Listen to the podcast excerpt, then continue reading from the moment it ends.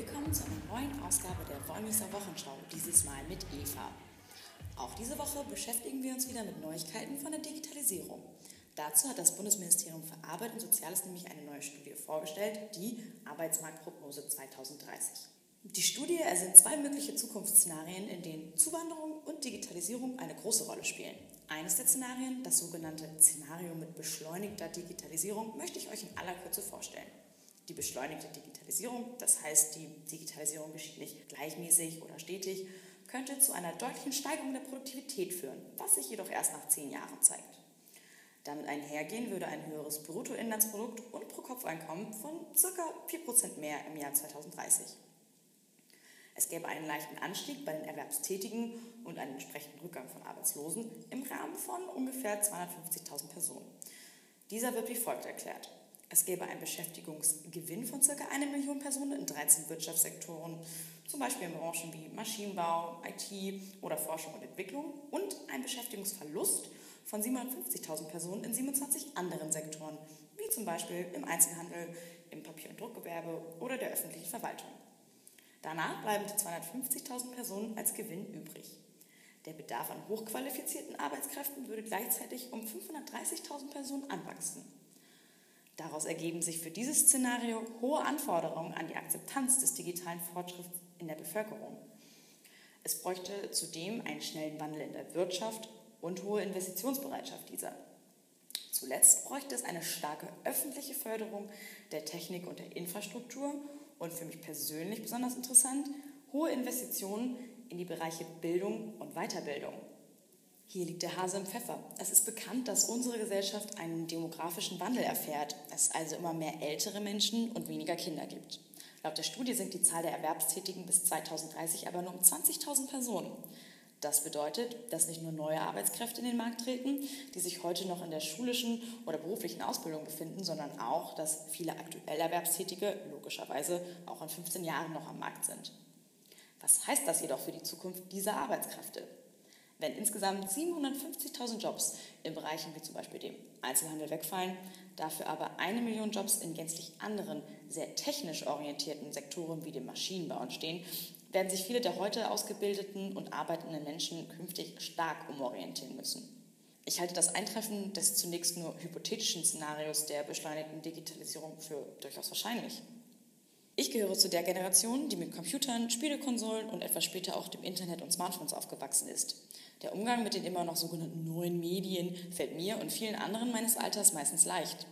Trotzdem empfinde ich die Digitalisierung als ein bisweilen unheimliches, aber vor allem abstraktes Konstrukt, das unüberschaubar auf uns zurollt. Woran kann das liegen?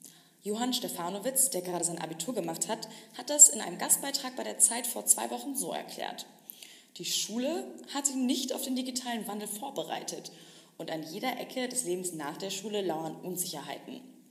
In seinem Artikel Uns eilt die Panik beschreibt er die große Ratlosigkeit, die viele Schulabgänger nach dem Abitur empfinden und erklärt damit auch die wachsende Akademisierung der Berufswelt. Wer nicht wisse, was er später mal machen will, studiert halt erstmal. Auch wenn er sich nicht unbedingt dazu berufen fühlt. Man hört und liest ja viel von den Unzulänglichkeiten der jungen Leute, die von ihren Dozenten und Lehrern als Duckmäuser bezeichnet werden, deren einziges Interesse darin besteht, gute Noten zu bekommen. Ich weiß, das folgende Gegenargument wurde schon oft benutzt, aber was bleibt ihnen auch groß anderes übrig? Die Leute streben nun mal an die Hochschulen und für immer mehr Fächer gibt es eine notenbeschränkte Zulassung. Dann solle man eben seinen eigenen Weg finden, gibt es daraufhin oft zu hören. Leichter gesagt als getan, oder? Noch dazu kommen die ebenso viel beschriebenen Helikoptereltern, die ihren Nachwuchs permanent umkreisen und betüdeln und noch mehr dazu beitrügen, dass diese armen Seelen keinen Tag in der richtigen Welt überleben könnten, weil sie zwar von Egoismus geprägt sind, aber nie gelernt hätten, sich durchzusetzen. Natürlich sind solche Darstellungen häufig überspitzt, auch wenn einzelne Aspekte nicht von der Hand zu weisen sind. Aber woher kommt die Ratlosigkeit überhaupt? Eine von vielen möglichen Antworten darauf liefert eine aktuelle Umfrage von Absolventa. Die ergab nämlich, dass 57 Prozent der Befragten überhaupt keine beruflichen Vorbilder haben. Fehlt es uns jungen Leuten also an Lichtgestalten, denen wir nacheifern können? Wie ergeht es euch, was das angeht? Habt ihr große berufliche Vorbilder? Und wenn ja, wir würden gerne etwas über sie erfahren. Aber nochmal zurück zu den Schulen, die es versäumen, ihre Schüler auf den digitalen Wandel vorzubereiten. In den Kommentaren zu Stefanowitz Artikel heißt es lapidar, es sei ja überhaupt nicht Aufgabe der Schulen, die Jugend auf den digitalen Wandel vorzubereiten. Das müsse halt jeder selbst besorgen. Früher wäre das ja auch nicht anders gewesen. Was soll man dazu sagen? Wenn man sich an die Zahlen der Arbeitsmarktprognose 2030-Studie erinnert, finde ich, dass das einfach kein konstruktiver Ansatz sein kann. Dass die Schule nicht jeden Einzelnen auf die Tücken des wahren Lebens vorbereiten kann, etwa wenn es um das Abschließen von Versicherungen oder dem Anmieten einer eigenen Wohnung geht, kann ich durchaus nachvollziehen. Dass eine so große und weltverändernde Entwicklung wie die Digitalisierung aber mit einem Schulterzucken quittiert wird, kann ich nicht verstehen. Wir alle wissen, dass Maßnahmen nie von heute auf morgen umgesetzt werden können und dass es eine umfassende Strategie braucht, um das Land auf die Digitalisierung vorzubereiten.